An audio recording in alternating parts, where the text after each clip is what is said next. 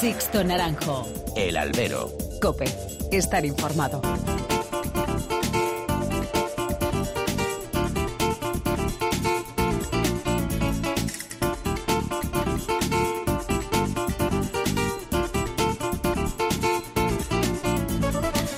¿Qué tal? Muy buenas y bienvenidos a esta nueva emisión del Albero, a la cita con los toros que tenéis todas las semanas aquí en cope.es. Recibido un cordial saludo de quien nos habla de Sixto Naranjo en nombre de todo el equipo que hace posible este programa.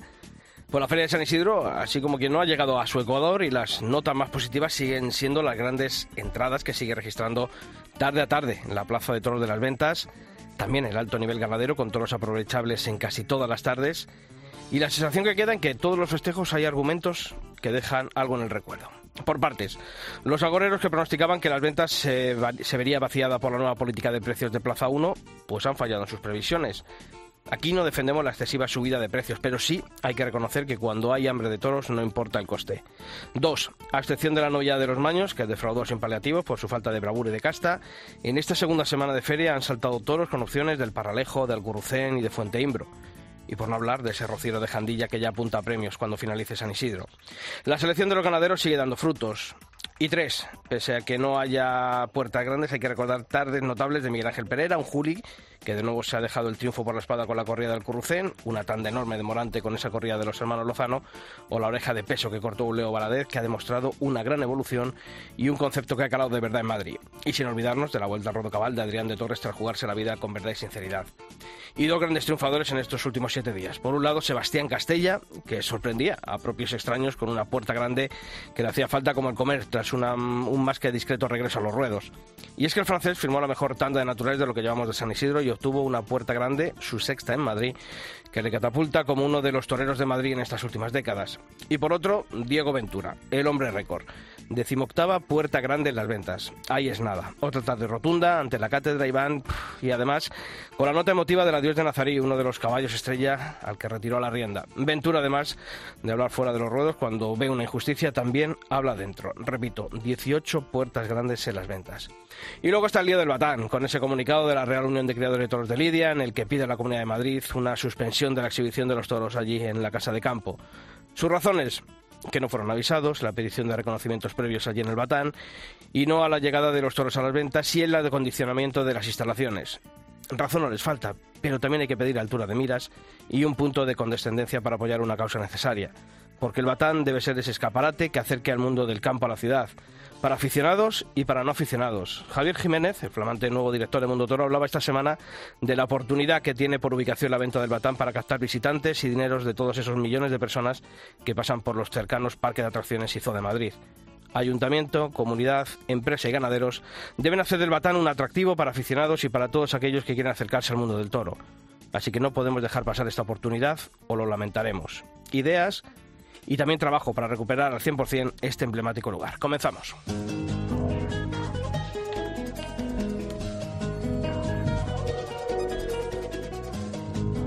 Y ya están por aquí una semana más. Pilar Abad, ¿qué tal Pilar? Muy buenas. ¿Qué tal, Sisto? Buenas. Y don Pablo Rivas, ¿qué tal, don Pablo? ¿Qué tal, Sisto? ¿Cómo va eso? ¿Comida y café? Sí, y puro también, También. como solemos decir. No, no, la no. copa ahora después se va a tomar. Sí, La copa- es el que- es el que mejor la está, copa lle- caerá. el que mejor está llevando el cambio de horario de, de día del albero, ¿no? Estamos sensacionalmente bien y, y sobre todo ayer descansamos mucho, ¿no? Yo creo que este día de A descanso... mí, a mí me. Pues yo peor. Ayer pasé una tarde ahí cansadísimo. Digo, Una tarde digo, tonta, mejor ¿no? seguir del tirón todo. No, no, a mí me vino bien, la verdad. No, y, claro. Y yo creo que, que también con mucha ilusión, ¿no? Nos vienen días muy buenos por delante. Me queda todavía yo estoy mitad. deseando de acabar ya de aquí para irme a la plaza. No, hombre, eso es lo que te vamos a hacer. Claro, claro. Bueno, esta semana, eh, como todas las semanas, eso sí, tenemos abiertos esos canales de comunicación entre vosotros y esta redacción, los mails albero.cope.es y toros.cope.es. En Facebook nos podéis encontrar en facebook.com barra alberocope y en Twitter nuestro usuario ya sabéis que es arroba alberocope. Y esta semana, Pilar, hemos planteado esa pregunta, ¿no? Si están de acuerdo nuestros copenautas con las razones que exponía la Unión de Creadores de Toros de Lidia para pedir esa suspensión de la exhibición mm, de toros en la venta del Batán, ¿no? Es que hay mucha polémica, ¿no? Y también hay declaraciones de ganaderos, eh, la gente también tiene sus opiniones, también cómo está aquello, ¿no? Eh, en fin, bueno, pues eh, de esa pregunta eh, la votación ha sido un 36,4% de gente que ha dicho que sí y rotundidad con el no, ¿no? Un 63,6% que no está de acuerdo ¿no? con, con esas razones que pone la, la Fundación de Toro de Lidia para, para exponer en el Batán. Pablo, ¿cuáles son las Sí, opiniones que nos han llegado de nuestros oyentes? Santiago Rubio dice que mejorar las instalaciones es el único camino para que se acaben las polémicas y todos los ganaderos sin distinciones puedan exhibir los toros allí en el Batán. Raquel Robledo cree que una vez reabierto tras año cerrado, que no tendría sentido, que no entendería que se suspendiese la exhibición. Y Fernando Martín en Facebook dice que si se va al Batán tiene que ser con unas garantías y también expone que todas aquellas, todas las corridas pasen por allí. Dicen que no puede ser algunos que vayan y otros de menor repercusión, otras ganaderías que acudan obligadas. Bueno, pues la gente lo que quiere es que los toros estén en el batán, eso es, está cla- clarísimo. Pues os seguimos leyendo. Sixto Naranjo. El albero. Cope. Estar informado.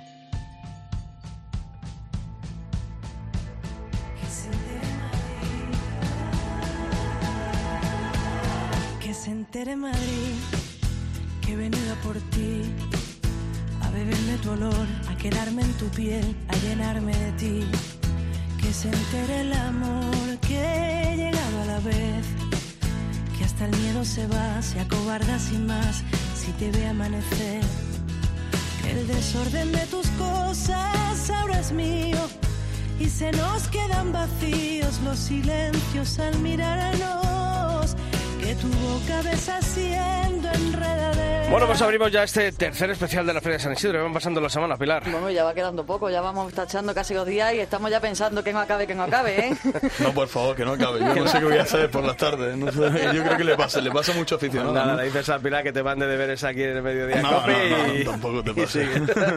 Tú quieres que siga, pero de, de- Claro, del claro. otro, la Allí parte, en- la parte de tarde. En la calle Alcalá, pero un poco más La arriba. juerga, la juerga. ¿Con qué os quedáis de esta semana, chicos? Yo con los tres naturales de Castella. Yo lo dije aquí, dije que había estado bien en Sevilla y que tenía ilusión en que volviera. Te estás poniendo la medalla, ¿eh? Y no, Estás no, poniendo pero- la medalla. no, Yo pero es verdad- la pegatina, yo confío en Sebastián No, Castella. pero es verdad que es verdad que se habla mucho, ¿no? Si era Puerta Grande, si no, y yo creo que independientemente, ¿no? Esa la estocada y esos tres naturales, yo creo que esos tres naturales pasará tiempo para que veamos unos más rotundos, ¿no? Dos orejas. Venga. Que para mí era de una, pero visto cómo está la- el nivel de la plaza y, y, y cómo, y cómo está la situación, para mí de, de, de dos de sobra, vaya. Pilar, Bueno, pues aparte está claro, ¿no? Que lo de Castella. Yo me quedo también con, con Diego Ventura, por supuesto, ¿no? Y de nuevo, ya dije ¿no? que el primer día esa, esa primera actuación suya pues quedó así un poco. eh, no dudaba, ¿no? En que Diego volviera a hacer lo, lo que hizo y en esa puerta grande. Y me quedo con, con la tarde de ahora vamos a escuchar, ¿no? Quiero a uno de los protagonistas.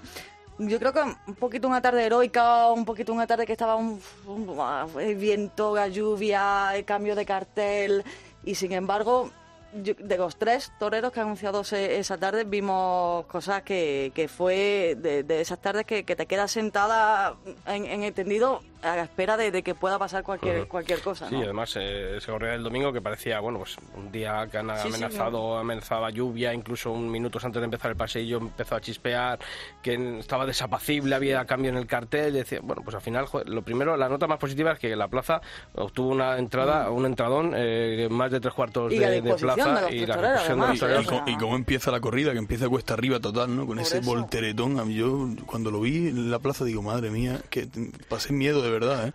Y luego la tónica de la tarde, es verdad que fue una tarde muy dura, pero estuvieron... Emoción. estu- Emoción. Fue una tarde muy emoción. emocionante, Bueno, con una pues, terna muy, muy valiente. Uno de los toreros, el protagonista de esa tarde, porque fue el que cortó una oreja y además una de las orejas mm, de peso, en las que Madrid eh, no escatimó, no hubo ni una protesta, no hubo ninguna división en los tendidos y el, el apaseo Leo Valadez, ¿qué tal? Muy buenas y bienvenido. Hola, muchas gracias. Bueno, ¿cómo se ve esa oreja pasado unos días de, de, esa, de esa actuación en las ventas?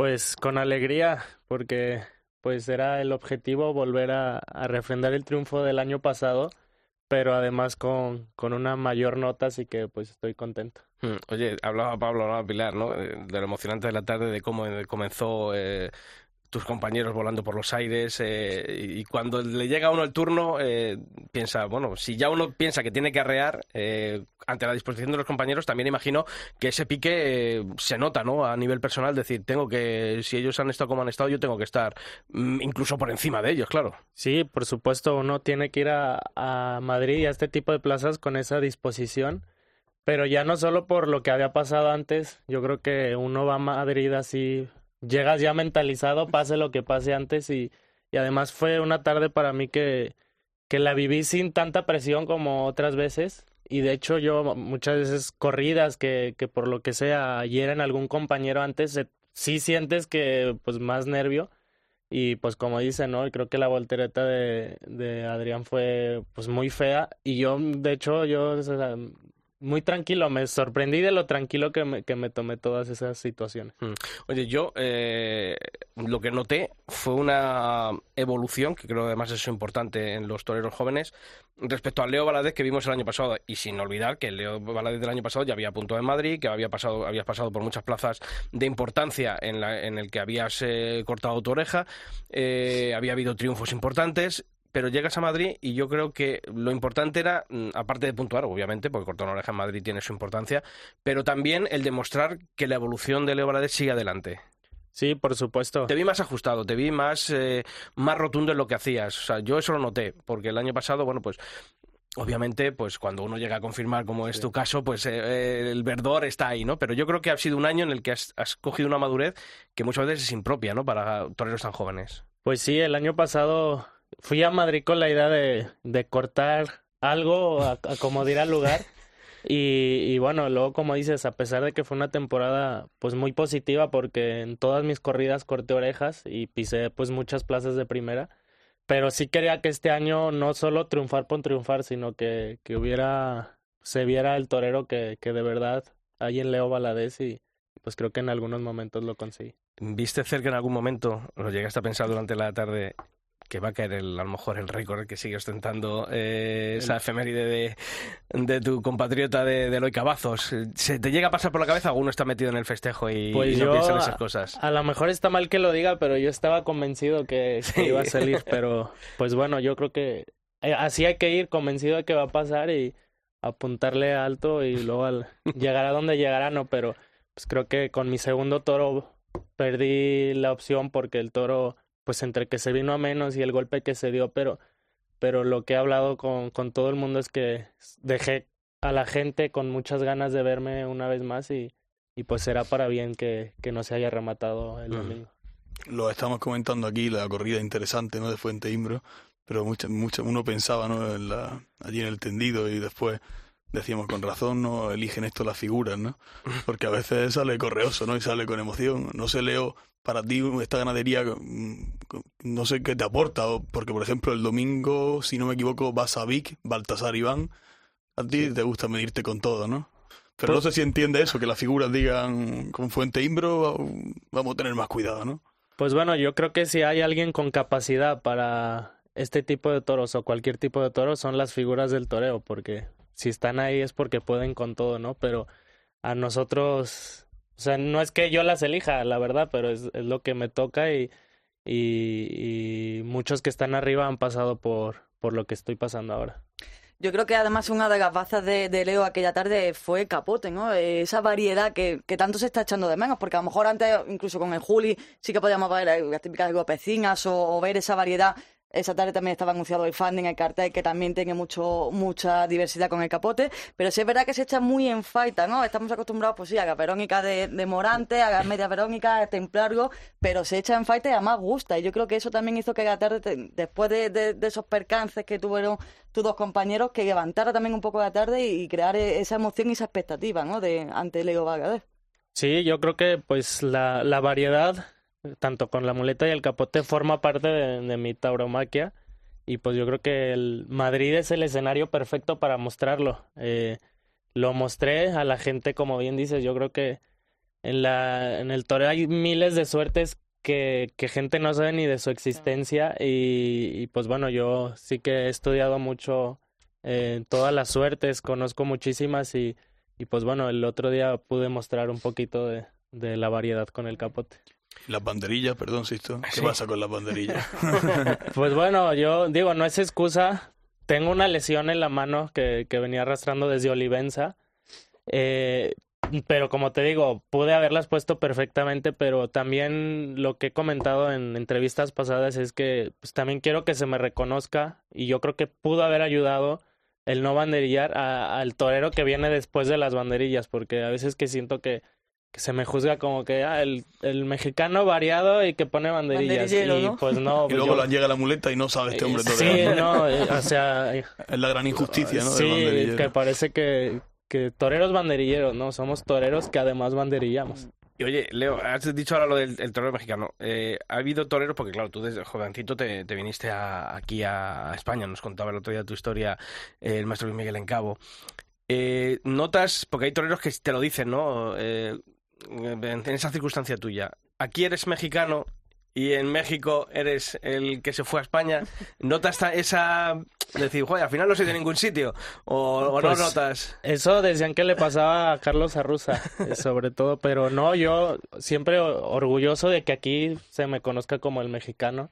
Y en México, pues ahora, después de la temporada del año pasado, sobre todo, me sienten como el mexicano que está consiguiendo triunfar en España. ¿Te queda el, buen sabor de boca de, la oreja cortada o, o la espinita, eso que decías, no ese sexto que al final, bueno, pues entre el topetazo con las tablas en a la salida del último par de banderillas, eh, no te dejó ahí terminar de rematar cuando todo parecía encaminado, ¿no? Eh, ¿Se queda uno con ese mal sabor de boca o al final luego uno reflexiona y dice, joder, que corto una oreja en Madrid? Sí, claro. Yo eh, lo pensé, el año pasado corté la oreja al segundo toro y claro, te vas contento porque corta y este año la cortas en el primero y ves posibilidad de cortarlas y luego no y te quedas un poco como a medias tintas, pero como dices, al final pues me voy con la tranquilidad de haber dejado todo en la plaza, de, de haber hecho una pues muy buena presentación, o sea, no presentación, de una buena actuación y con el cariño del público de Madrid que, ¿Te exigió más el público el año pasado o este? ¿O ha estado más receptivo? ¿Has notado? Yo, Yo, noté que estuve más receptivo contigo este Yo año. este año lo sentí más receptivo, la verdad, y me sorprendió, porque luego siempre, de hecho el maestro en cabo me lo decía, nunca lo vas a tener más fácil como en tu confirmación. Y no es que lo haya tenido fácil, pero sí noté a la gente más receptiva conmigo. Un- una voz incluso desde el 7 dijo que a este torero hay que, hay que repetirlo, ¿no? Sí, sí. No, no, además, No, cuando, estaba dando la vuelta al ruedo, me, me daba así codazos en cabo y decía...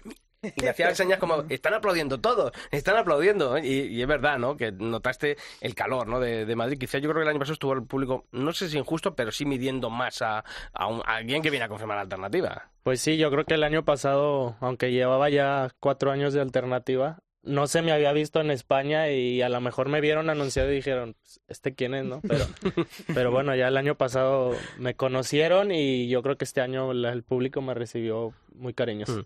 Nos acompaña también en el estudio un joven novillero que este año, la verdad es que se ha destapado en el inicio de temporada. Ganó el Bolsín de Ciudad Rodrigo, ganó ese certamen kilómetro cero en el Palacio de Vista Alegre, ah, dejó una magnífica impresión en Arles, en Castellón, en Valencia. Samuel Navalón, ¿qué tal? Muy buenas. Buenas tardes, encantado de poder estar aquí. Oye, cuando uno tiene aquí enfrente y está escuchando también un torero tan joven, que no, no sé si os llevaréis muchos años, pero por ahí, ¿no? Y uno se imagina en el puesto de él decir, joder, ojalá yo dentro de tres, cuatro años pueda estar en esa, en esa situación. ¿Cómo, cómo, cómo lo ves tú cuando alguien así tan joven como, como Leo y, y, bueno, pues ya ha tocado cierta gloria en, en Madrid? Bueno, pues para mí es un gusto poder compartir mesa hoy con el maestro y, y, bueno, le admiro por, por todo lo que ha conseguido hasta el día de hoy y le doy mi enhorabuena por, por ese triunfo en Madrid. Gracias. Oye, eh, como decimos, eh, un inicio de temporada fulgurante, ¿no? Porque si hay un certamen como que marca mucho el, el devenir de, de ese circuito vuestro, el de, el de las novedades sin picadores, el de los becerristas, es eh, Ciudad Rodrigo y luego llegas a Madrid, el certamen kilómetro cero que te lo llevas casi de calle porque la verdad es que nos impactaste. Eh, ¿Cómo, no sé, cómo llega uno al inicio de temporada a decir, ostras, que ya ha conseguido, o, hay que bajar un poquito ahí el, la expectación y decir, hay que- pero hay que seguir trabajando duro. Sí, no, el, esfuerzo y el sacrificio debe ser diario, ¿no? Y, pese a eso, bueno, pues creo que, todavía lo ha intensificado más mi preparación y mi- mis ganas de querer pues conseguir dar una dimensión mayor y, tarde a tarde pues, pues mostrar un poquito a la afición lo que quiero llegar a ser. Pero bueno, la verdad que te da un voto de moral y te aumenta la, la ilusión. Todo el invierno trabajando y que, bueno, que en el mes de febrero pues se sucedan esos dos triunfos para mí tan importantes, personalmente, pues, pues me dio mucha alegría. Eh, ¿Cuál fue más duro, entre comillas, el de Ciudad Rodrigo o el triunfo aquí en, en Madrid por todo lo que conlleva Madrid? Bueno, pues la verdad que lo, lo viví con mucha responsabilidad, ambos, ambos certámenes, porque bueno, llevaba todo el invierno preparándome, pero, pero sí había toreado poquito desde el año pasado, desde el año anterior. Y, bueno, pues Ciudad Rodrigo la verdad que fue, fue muy bonito porque fueron muchas clasificatorias y también pude hacer muy buena relación con, con muchos compañeros y llegar a esa final y ganarlo, pues me dio mucho gusto. Sí, es verdad que, no sé, lo viví un poco como el transcurso de los días y no fui consciente hasta que me vi eh, haciendo el pasillo con las figuras de, de, lo que había sido aquello, ¿no? Sí, eh, Vista Alegre es que fue, se me hizo quizás la primera tarde sobre todo un poquito más, me un poco más, porque era la primera vez que me ponía el vestido de luces desde el año anterior y, y, me costó un poquito esa tarde, pero bueno, la viví con, con, con, mucha ilusión y la final pues la disfruté una barbaridad. Oye, hablamos con Leo ahora del mexicano en España, el español en México. En tu caso también hubo, había al principio ahí de Ayora de Valencia, pero alumno de la escuela de Albacete, sí. los de Albacete decían, no, pero es nuestro. También es bonito, ¿no? Que, que al final a uno se le disputen, ¿no? Por, por claro. donde, como dice, de donde se nace y donde se pase, ¿no? Claro, claro, claro, totalmente. Yo no, no me lo imaginaba hasta que pasó, ¿no? Sí, es verdad que, que me he formado como torero en la Escuela Taurina de Albacete, pero mis raíces vienen más de Valencia que, que de Almansa, porque me he criado en, en, Ayora, en mi pueblo, desde bien pequeñito. Aunque mi padre es de Almansa, entonces tampoco quiero meter la pata. Bueno, soy, soy de ambos sitios, pero sí es verdad que, que estoy empadronado en Valencia. En Valencia. Oye, y cuando uno triunfa, eh, bueno, pues en esas dos, eh, llega a un compromiso como a lo mejor el de Arles, como Castellón, como Valencia.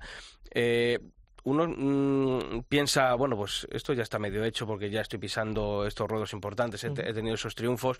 Eh, ese baño de realidad, eh, ¿en cuál de esas plazas a lo mejor ha podido llegar a decir, oye, pero esto, esto es duro?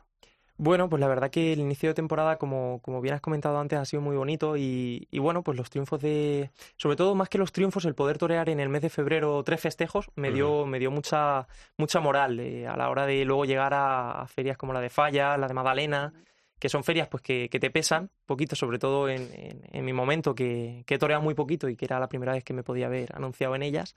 Entonces, pues bueno, pues la verdad que sí que te da un poquito de, de moral, de decir, joder, vamos para adelante y, y, vamos a ver si las cosas salen como anteriormente. Y la verdad que, bueno, tuve suerte en ambos sitios y, disfruté mucho. Y luego con el devenir de las cosas, el conocer, bueno, al que ahora es mi apoderado y demás, me ha aportado también mucho personalmente y, y creo que día a día me he ido encontrando más a gusto. Eso te iba a decir, porque claro, mm, te apoderan Nemesio Matías, eh, alguien que ya ha llevado a, a toreros importantes, que, que, tiene un nombre dentro de, de, la profesión, también es cierta responsabilidad decir, oiga, que.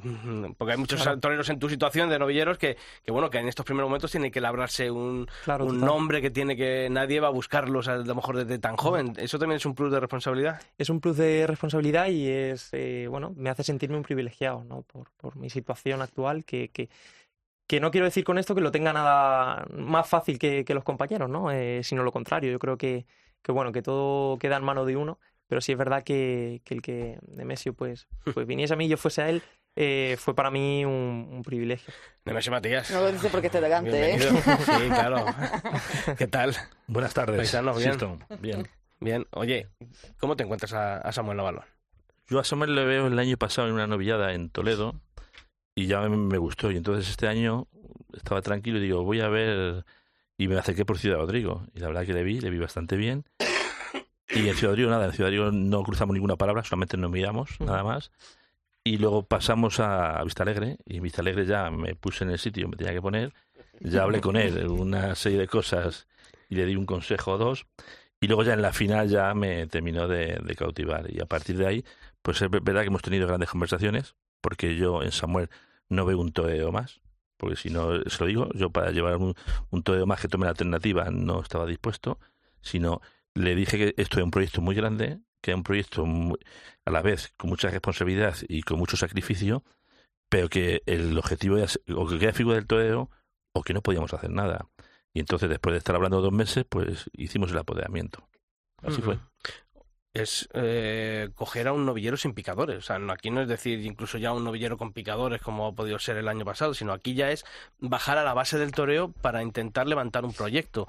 Eso no lo hace todo el mundo. No, es que yo no he cogido un novillero sin picadores. Yo he cogido a Samuel Navalón, que es, una, es un novillero ver, sin picadores, porque tiene esa categoría, pero sobre todo es un torero que quiere ser torero de verdad. Y aparte de ser torero de verdad, vive para esto. Que todo el mundo lo dice, que vive para esto. Pero es que él además lo hace, porque yo lo he comprobado estos meses que hemos estado juntos. Y si hubiera sido, si hubiera sido el coger un novillero sin caballos, no lo hubiera hecho. He cogido la próxima figura del toreo en este país. Para Dios. que, Lo tiene claro. que lo tiene claro. O sea, o sea, sabes que- que no se Y si equivoque. dice que me yo. Leo, eh, ¿cómo recuerdas tú eso? Bueno, pues ese paso por el citar, eh, eso, bueno, pues esos aprendizajes cuando uno empieza y, bueno, imagino que también, ¿no? Años duros en los que tienes que venirte a España, bueno, pues al hablarte una carrera, un futuro en la, en la profesión. ¿Cómo fueron esos, esos años en el, en el citar? Pues años muy bonitos, a pesar de, de lo que dices, de tantos sacrificios que tiene que hacer uno, porque desde los 12 años dejé mi, mi familia para venirme aquí a España.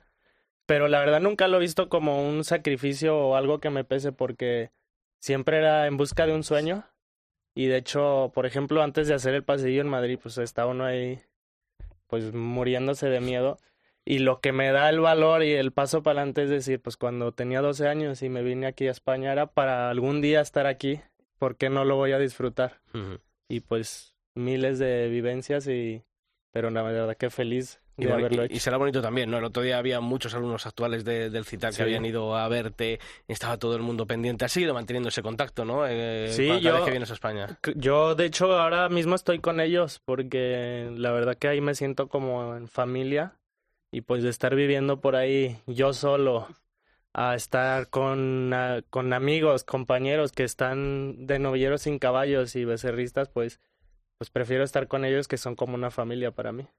¿Y qué vamos a hacer con México, Leo? Me preocupa mucho la situación del toreo allí, ¿no? Y sobre todo de, de ese emblema cerrado, ¿no? Como es vuestra pla- la Plaza México, ¿no? Pues sí, es la verdad que es una pena porque no es solo importante para México, sino para el mundo taurino.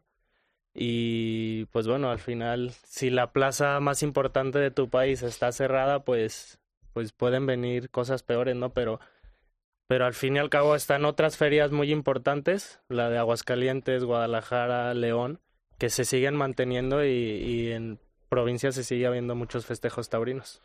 Y Leo, eh, cuando uno eh, está allí en México, eh, no sé, la percepción que, que se tiene allí es que falla el entramado taurino porque no se consigue eh, defender lo que, lo que se tiene, en este caso la Monumental de México, eh, que falla las autoridades por dar la espalda a algo que tiene tanta tradición en México como es la, la cultura taurina, como la tauromaquia. ¿Cuál es la percepción que tienes allí de por qué se van perdiendo esas batallas?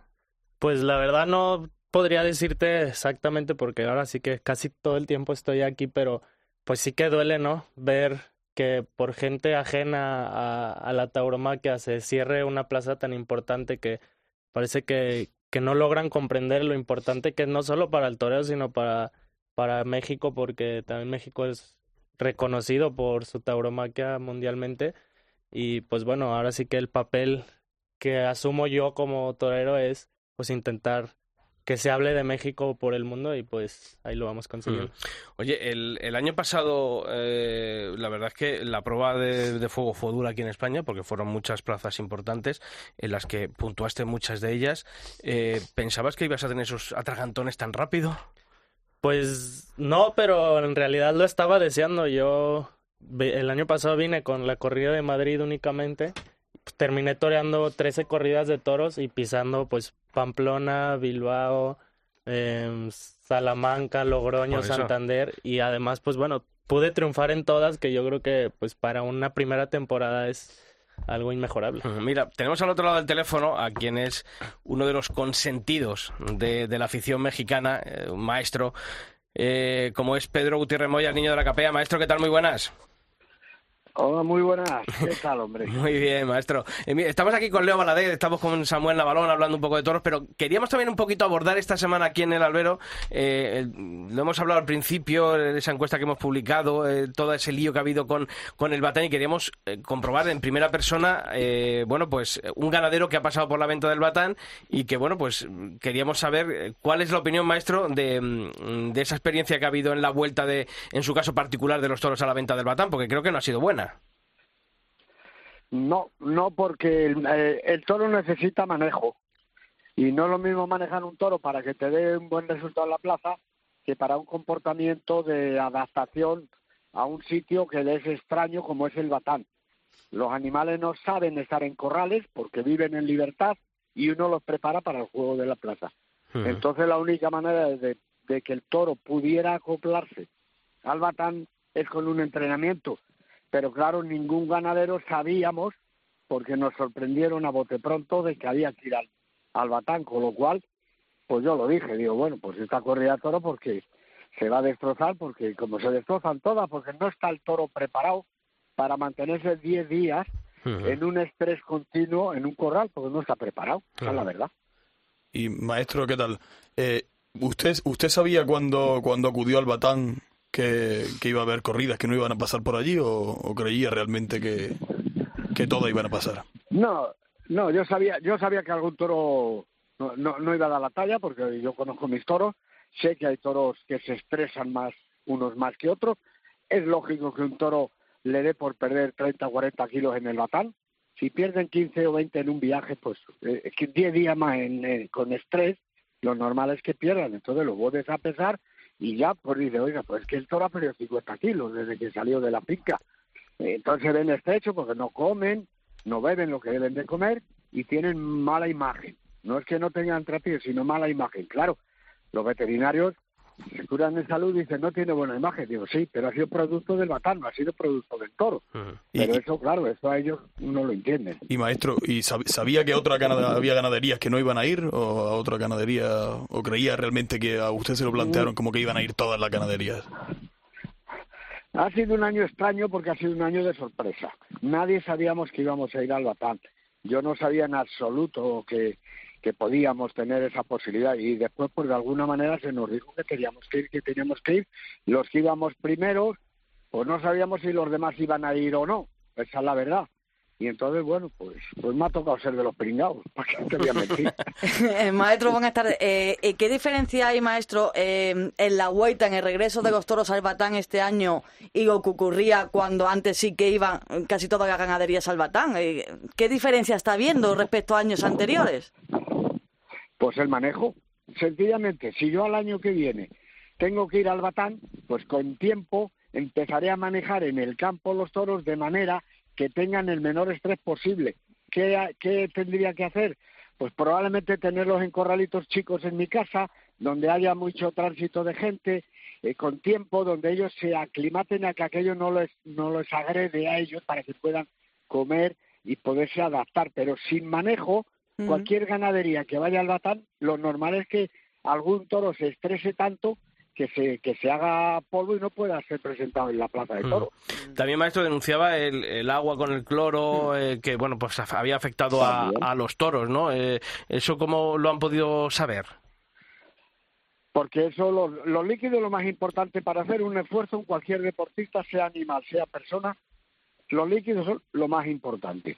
Si un toro no está acostumbrado al olor o al sabor del cloro, no bebe el agua que necesita, sino simplemente la ajusta, la ajusta para quitarse la, so- la sed, pero no para reponer líquidos. Claro, cuando tú le pides un esfuerzo a ese toro, pues te pegan 12 embestidas y como no tienen reservas de líquidos, pues entonces afligen los toros y se acobaran. Y el agua, que no está el toro en el campo acostumbrado a ver agua con cloro. Entonces también el, el agua es muy importante en el, de- en el desarrollo de, de la bravura de un toro, ¿no? ¿Cree que puede haber acuerdo, o por lo menos el, el, eh, por parte del ayuntamiento, que es el propietario de los terrenos de la, de la empresa, de, de, de la reunión de criadores de toros de Lidia, de cada año que viene de intentar hacerlo y hacerlo mejor? Hombre, yo creo que si hay buena voluntad por parte de todos, claro que se puede arreglar, ¿no? De una u otra manera. Pero lo que sí no tiene que haber, bajo ningún concepto, de discriminación. Eso claro. no puede haberla. O todos o ninguno, ¿no? ¿eh? Pues sí. Pues maestro, que le agradecemos como siempre y lo, y lo que hay que darle la enhorabuena es que sus toros claro. propiciasen también esa eh, decimoctava puerta grande de Diego Ventura a la Plaza de Toros de la Venta. Es un récord que si los toros del maestro Capea no hubiese sido posible. Así que le damos las gracias por estar como siempre aquí en el albero y atender la llamada de la cadena COPE. Un fuerte abrazo. Un abrazo, muchas gracias.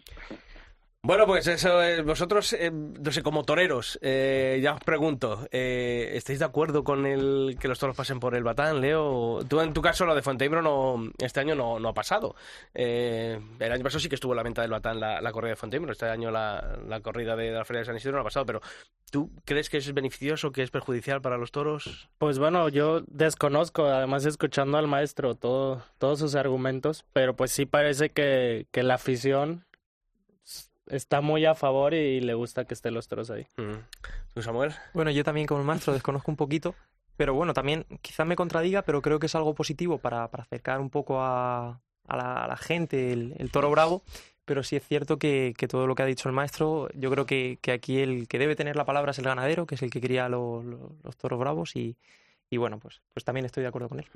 Bueno, pues me voy a saludar también que está por aquí esta tarde, eh, sobre todo un buen amigo, él es además director comercial de mundotoro.com. Íñigo Crespo, bienvenido, como siempre, amigo. ¿Qué tal, Sisto? Muy bien. Nada, encantado de estar con vosotros. Oye, ¿cómo te está llevando la feria? Bien, yo creo que como todos. Como decía Pablo, mmm, pues con ganas, con ganas. Ayer fue un día extraño, ¿no? sí, nos quedamos ahí ese lunes sí. sin... Oye, con a ver, estábamos diciendo que venía muy bien el descanso, pero ahora nos estamos arrepintiendo no, todos, no, creo, ¿no? El, el, primero no vino mal, pero el segundo ya... Descansar nada, tuvimos dos años de pandemia. Oye, además de tertulias eh, todos los días, todos los días bueno, tres días a la semana, tres días a la semana Mundo Toro y la verdad es que con nuevo rumbo y con Javier uh -huh. Jiménez a, a, la cabeza. A los mandos. Y la verdad es que, bueno, pues ilusionados, ¿no? Con esta nueva etapa, imagino, Mundo sí, Toro. Sí, sí, sin ninguna duda. Yo creo que al final lo que se está es posicionando el portal como lo que es, es el líder en la comunicación. Eh, y bueno, la verdad que hemos intentado que sea el mismo Mundo Toro de siempre. Uh -huh con ese respaldo de, de todos los uh, lectores, eh, pero bueno, dándole una personalidad distinta y, y, bueno, ahí estamos. Oye, el Batán, a favor, en contra. Me hacía, hacías antes una señal, yo creo que es la clave. Sí, yo claro, creo que es la clave. El móvil. El móvil. Eh, los toros pregonados que desde el día que se desembarcan las redes sociales, porque, eh, por ejemplo, eh, ya no solamente en la venta del Batán, incluso en los corrales. corral. La corrida del Currucén eh, por la mañana era, bueno, pues eh, una cosa terrible, ¿no? Lo que se llegó a leer y luego de repente sale el toro en la plaza y dices tú, oiga, pues esto es otra cosa. A ver, yo hay una cosa que yo creo, al final aquí esto está siendo, supongo estaréis de acuerdo conmigo, esto está siendo un totu revolutum, donde todo el mundo opina con un, yo me atrevería a decir, un desconocimiento importante, ¿no? Eh, yo creo que todo el mundo está a favor, absolutamente todos, los ganaderos los primeros, de que los toros vayan a la venta del batán como han ido toda la vida. O sea, hasta ahí estamos todos de acuerdo. ¿Dónde está el problema? El problema está en varias cosas. El problema está en que hay que ser consecuente cuando se toman decisiones y cuando se pide una serie de responsabilidades a los ganaderos. Eh, si al ganadero se le pide que lleve la corrida a la venta del batán eh, unos días antes, hay que ser consecuente con, con lo que ocurre. Al, al, toro se le está cambiando de hábitat, eh, el toro pierde a la llegada a la venta del batán, la venta del batán actualmente no está en unas condiciones técnicas como para poder eh, mantener en, en y, sobre todo, y, sobre todo, por el número de días que claro, pasan allí. Por el número de días que pasan allí, luego el manejo de llevar el camión, bájalo, súbelo y tal. Y claro, y luego hay otro problema. Ganadería, la mayoría de las ganaderías que están teniendo problemas en los reconocimientos, casualmente, lo pongo entrecomillado, uh -huh. son las que pasan eh, a la venta del batán. Luego, al final, ¿esto cómo se puede solucionar? Pues con una solución muy fácil. Vamos a hacer los reconocimientos a la llegada de los el animales batán. a la venta del batán. ¿Esto qué supone en la Comunidad de Madrid? Cambio de reglamento. Uh -huh. Porque sí. esa es la base de todo.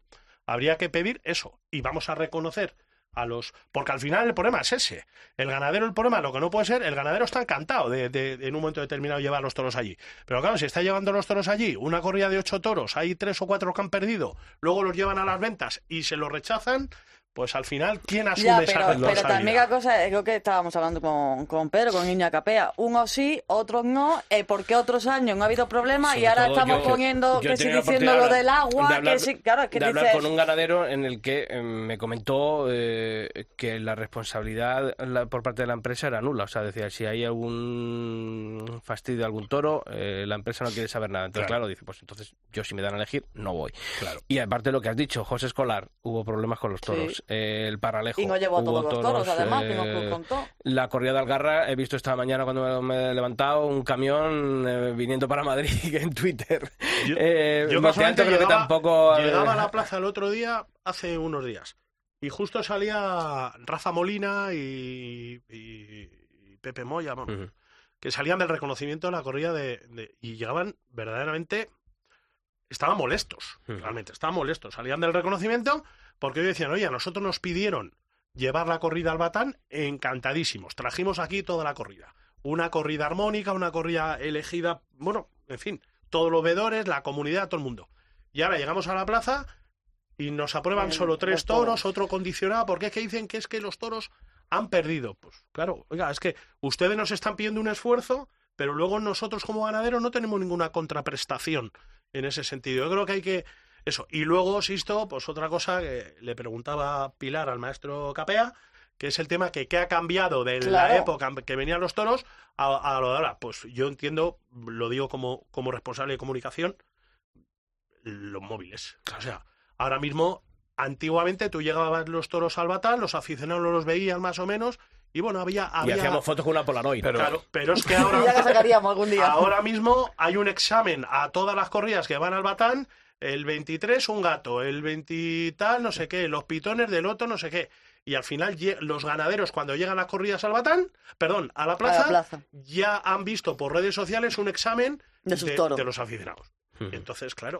La cuestión algo- está en el debate si realmente esto es negativo. Es decir, para, para, para un ganadero realmente esto puede ser negativo el examen. Porque es verdad que yo he estado de acuerdo con vosotros en que, Pero en es que que- ahora siempre se ha dicho ¿no? que hay un toro eh, distinto en la plaza, en el campo, en los corrales y ahora en el móvil Totalmente. también es un toro distinto. Porque Sí, la- sí, claro. las fotos que se Pero ven, es que, es que ahora lo que es decía ahora mismo- Currucén. Pero el escucha, tema está, la hasta- pregunta que yo hay, un, hago. hay un toro distinto hasta en el vídeo que te muestra Claro, la claro. propia empresa en, lo- en el del sorteo. El- Pero la pregunta, bueno, es es- la de pregunta a la que yo voy, ¿realmente es negativo ¿no? que, se le, No. que, que se le haga ese juicio? Porque yo, Yo- creo que el- yo soy partidario de que el ganadero tampoco tiene nada que esconder, ¿no? Y eso quiero, quiero Pero entender yo creo como que, como ha aficionado. apuntado ¿no? Sisto, Javier Jiménez creo que ha dado la clave yo en Sí. el artículo de mundotoro.com. Yo creo que mm, estamos todos de acuerdo, y creo que por ahí empieza un poco mi argumentación, en que estamos todos de acuerdo, todas las partes del espectáculo están de acuerdo en que al final llevar los toros al batán bien organizado es un es, un es algo positivo para la propia fiesta. para la fiesta. Yo creo que el esfuerzo habría que hacer en acondicionar el batán como, Inversión. lo, como lo que tiene que ser, una pero- inversión Claro. eh, del batán con datos. Y allí tiene que ir todo el mundo, lo que ha sido siempre.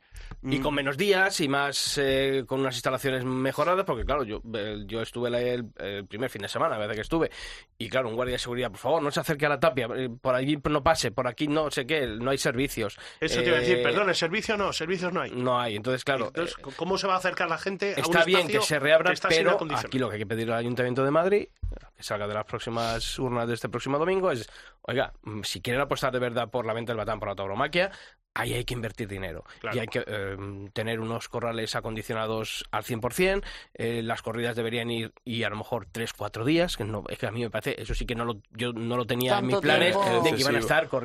con las corridas 10 días, ¿no? Es que la de, la de Adolfo que se va a liderar este domingo estaba el viernes pasado, es que, claro, el, sí, el viernes, el sábado creo que la desembarcaron, claro, una, lo- una auténtica locura. Yo creo que el ejemplo también puede estar un poco en Pamplona, ¿no? En esos corrales del gas, ¿no? Que yo, yo Claro, creo que nunca, Pamplona, nunca Pablo, han dado tanto problema. Eh, y- el reglamento y- de la Comunidad de Navarra te permite a los toros reconocerlos cuando llegan Cuando a los corrales gas. entrada. Que es, algo, igual- es algo que pide la reunión. Es de igual que en de Francia, como bien sabéis, eh, yo estoy mu- muy vinculado a la Mm. empresa de Arles, en, en Arles, en Nimes, que empieza la feria mañana pasado, los, los corrales están fuera de, de la ciudad. Y se reconocen los toros, bueno, se reconocen, allí no hay reconocimiento, pero es verdad que los toros llegan, pero claro, aquí en Madrid no te permite el reglamento, eh, el, el reconocimiento en los A lo mejor a la administración hay que pedirle, ¿no? Esa armonización. Porque, Eso y también porque hablamos de un espectáculo total, ¿no? Siempre nos, mm, nos llenamos la boca del espectáculo total, que empieza no solo el día de la corrida, sino antes, ¿no? Claro, incluso, no, y, aparte, y aparte es una fuente de ingresos, como bien apuntaba. Y- y de Javier. afición, y de Es decir, afición oiga, también. Es que tenemos un enclave en plena casa de campo que tiene millones de visitantes durante eh, desde que empieza el buen tiempo. Ya hay gente que va, oiga, ¿por qué no ofrecer eso en los Lo que, lo que turísticos? no El- resulta lógico es que algo que se ha estado pidiendo al ayuntamiento desde hace tiempo, que tal, que finalmente el ayuntamiento cede o lo concede, que no haya habilitado y no Y- haya tenido en cuenta una- esa infraestructura. Y menos además, Y te vuelvo a decir, digo una cosa encima, y menos además cuando estamos en campaña, porque encima, oye, si encima ya lo hubiera hecho bonito, dices, Yo creo que pues se ha juntado tira, también eh. el hambre con la Pero gana de comer. aparte, Claro, claro. yo no quería creerlo, pero es verdad que visto a posteriori dices, cuando hay porcentajes, alguien va a salir perjudicado. Claro. Cuando se dice en el pliego, el 50% de la ganadería se tiene que pasar, claro, dices, ¿y quién sí y, Y quién no? no. los tontos claro. y los listos. No, Pero es que el problema está en que, en que muchos de ellos cuando hablas con ellos, como acabamos de ver, es que te dicen, es que a mí no me lo plantearon bien, ¿no? Es que ahí está la clave de la historia. Y al final hay que tener en Hemos cuenta- sido engañados, ¿no? Hay que tener en cuenta que los ganaderos se juegan mucho. A ver, aquí lo- lo- los toreros obviamente se juegan todo, se juegan su, su futuro, su presente, su carrera. Pero es que los ganaderos al final no es ningún capricho. O sea, que tú tengas una corrida, ocho toros apartados, ocho, nueve, diez toros apartados para Madrid, y que vengas al Batán y que por hacer un favor no se sabe muy bien a quién, y que luego vayas a un reconocimiento y, y, te echen para atrás tres o cuatro, que no puedas liderar la corrida completa, al final ahí hay una serie de responsabilidades que son responsabilidades económicas. Al final, no nos vamos a equivocar, Nemesio lo conoces bien perfectamente. Al final es eso lo que, lo que ocurre. Eh, estoy totalmente de acuerdo contigo, Íñigo. Yo para mí creo que había que presupuestar, ¿eh? un presupuesto, porque al final todo es dinero. O sea, yo estoy completamente de acuerdo con el maestro Capea, pero al final, y también estoy completamente de acuerdo con Íñigo.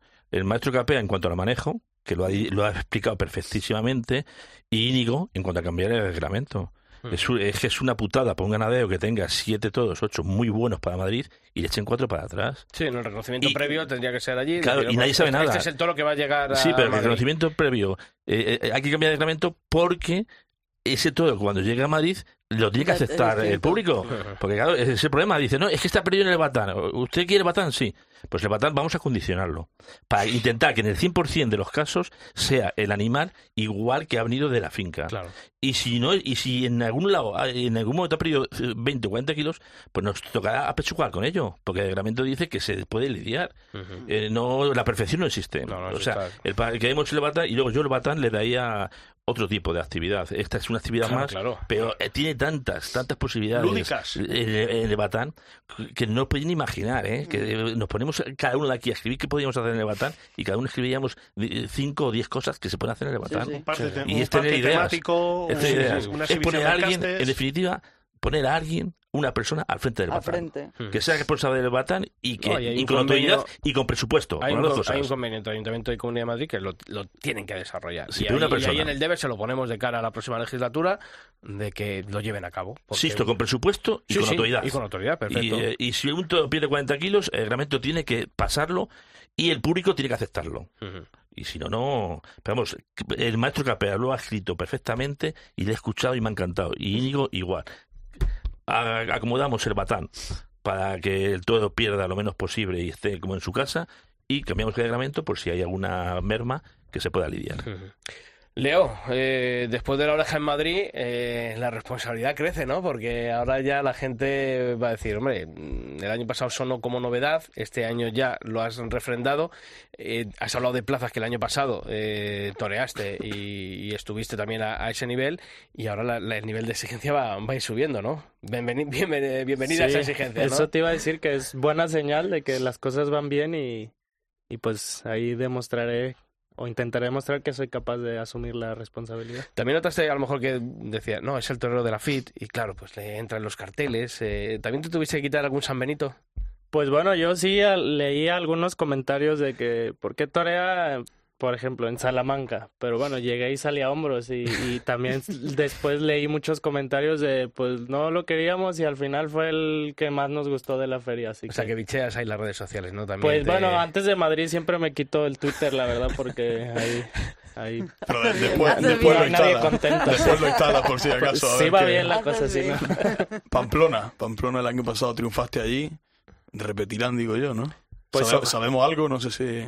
Pues yo sé lo que leí en Mundo Toro. No, no sé nada más, pero ojalá que sí, porque pues hubo una puerta grande en mi presentación. Además, creo que fue histórico, ¿no? Lo que, por lo que he leído, que los tres toreros salgamos ambos en la misma tarde y, y pues ojalá que sería bonito que se repitiera. Mm.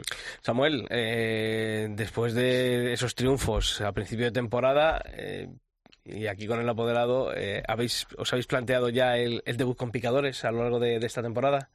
Bueno, pues eh, justamente si me llegas a preguntar al principio de temporada no lo, no lo tenía tan claro y de hecho eh, mi idea era echar el año sin caballos y, y, y hacerme un poquito más y el año que viene tomar el paso no villero con picadores, pero sí es verdad que, que el devenir de las cosas, sobre todo mis sensaciones durante el transcurso de la temporada, pues, pues han ido para bien y, y a día de hoy pues estoy deseando que llegue ese momento, ¿no? Mi, mi cuerpo me pide el toro picado, pero bueno, soy consciente de que, de que es un paso grande y que hay que darlo con, vamos, con, con, con toda la seguridad del mundo de, de poder darlo y, y, realmente preparado.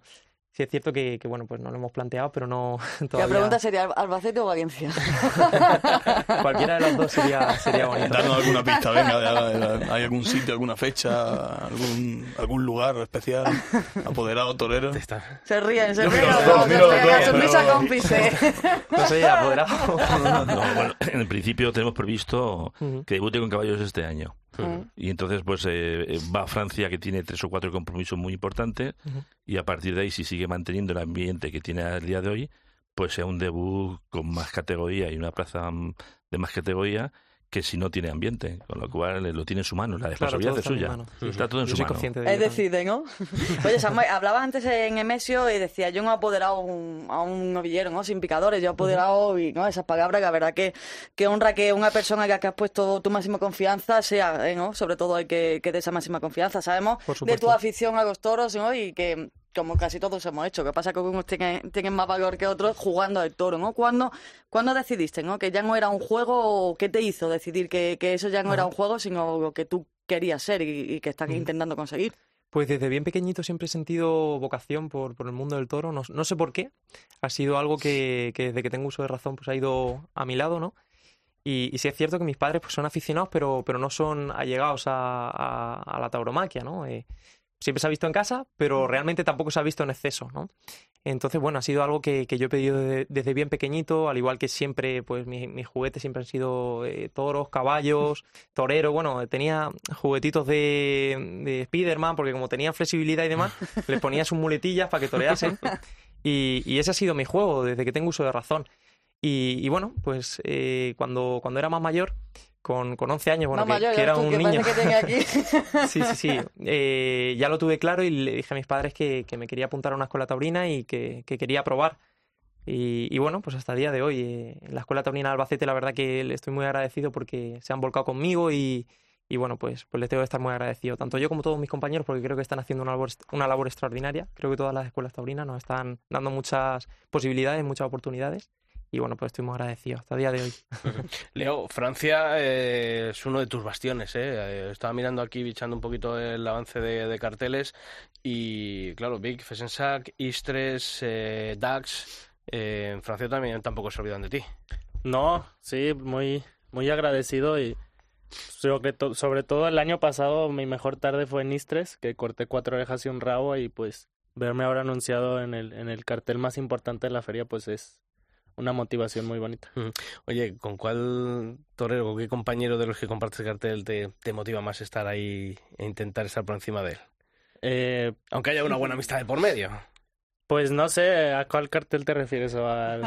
sí, bro, cualquiera. Pero... Pues bueno, uno siempre se motiva con las figuras del toreo, ¿no? En México, pues he toreado con, con todos prácticamente, y, pero mi sueño desde niño siempre era torear con el Juli, Además, cuando lo conseguí, corté un rabo y salimos ambos juntos, pues fue una tarde soñada. ¿Objetivo para este año? Pues seguir avanzando como torero y, cada vez ser un torero más importante. Samuel, ¿el pues, Bueno, eh, dar una dimensión mayor cada tarde, que es lo que me planteo en mis entrenamientos. Y, y bueno, eh, como decía antes, que, que, ese paso que debo de dar y que, que cada vez lo veo más cercano, pues que lo dé con rotundidad y que todo vaya para bien. Pues os agradecemos muchísimo que hayáis estado esta tarde aquí en, el albero, esta semana, que daros la enhorabuena por lo conseguido hasta ahora y sobre todo que haya toda la suerte del mundo para lo que esté por venir, que ojalá sean más éxitos todavía. Leo, vez que ha sido un placer, que estamos todavía con esa faena tuya, esa actuación en las ventas el otro día todavía la retina y creo que, que va a tener recompensa en lo que queda de año y sobre todo que lo disfrutes, esa oreja y también las, las tardes que tengas esta temporada aquí en España. No, pues muchas gracias y que sea la primera de muchas que esté aquí. Efectivamente. y a ti, Samuel Balón, también, que va a ser un año también especial, bonito y que los éxitos sigan llegando como hasta ahora. Ojalá sea así, muchas gracias. Nemesio Matías, que haya mucha suerte en este proyecto. Eh, eso esperamos. y Pilar, no te preocupes que, que la plaza está acorde a la categoría del torero. Me ¿eh? imagino, me imagino que será así. lo más importante no es la plaza donde debute caballos, sino la continuidad que va a tener como como y como novillero con caballos. Habéis venido como novilleros sin picadores, os esperaremos como novilleros con picadores y como matadores de toros. muchas gracias, aquí estamos. Muchas gracias. Y como triunfadores, como, y como triunfadores, como Leo claro que sí. Muchas gracias. Y Diego Crespo, también, como siempre, un placer que hayas estado aquí esta tarde con nosotros. A vosotros, Isto, como siempre.